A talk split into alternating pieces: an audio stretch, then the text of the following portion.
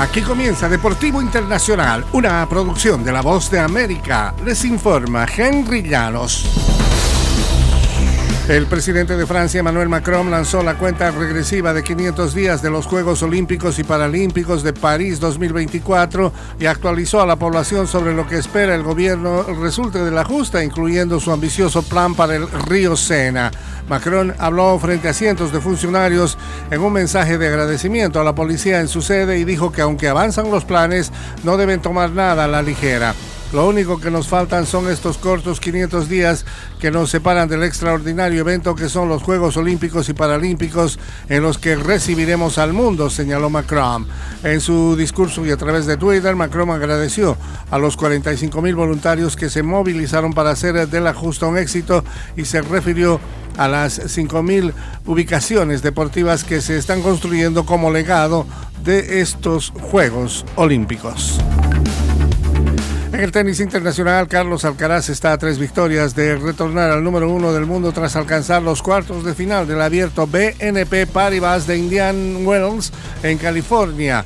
El español, segundo en la ubicación de la ATP, avanzó tras la retirada del británico Jack Draper, que estaba 6-2-2-0 abajo tras 46 minutos de juego fue su victoria número 101 en el circuito. Diría que resté bien, pegué grandes golpes, afirmó Alcaraz. Terminé el partido con confianza en mis golpes para pasar a la siguiente ronda con más confianza.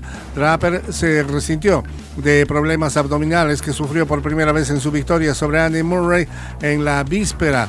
La lesión afectó a su saque que se quedó muy lejos y sus movimientos. El entrenador lo visitó entre set y pudo eh, ganar un punto en los dos primeros juegos del segundo antes de retirarse.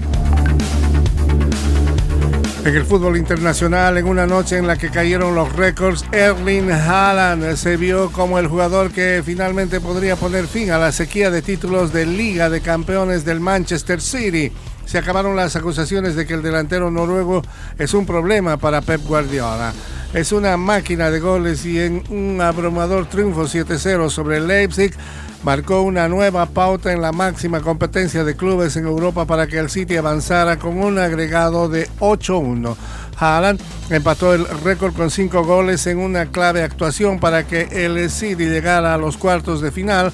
Además se convirtió en el jugador más joven y que más rápido llega a 30 tantos en esta competencia. Todo está eh, muy eh, a favor de este jugador Haaland. Y hasta aquí, Deportivo Internacional, una producción de La Voz de América.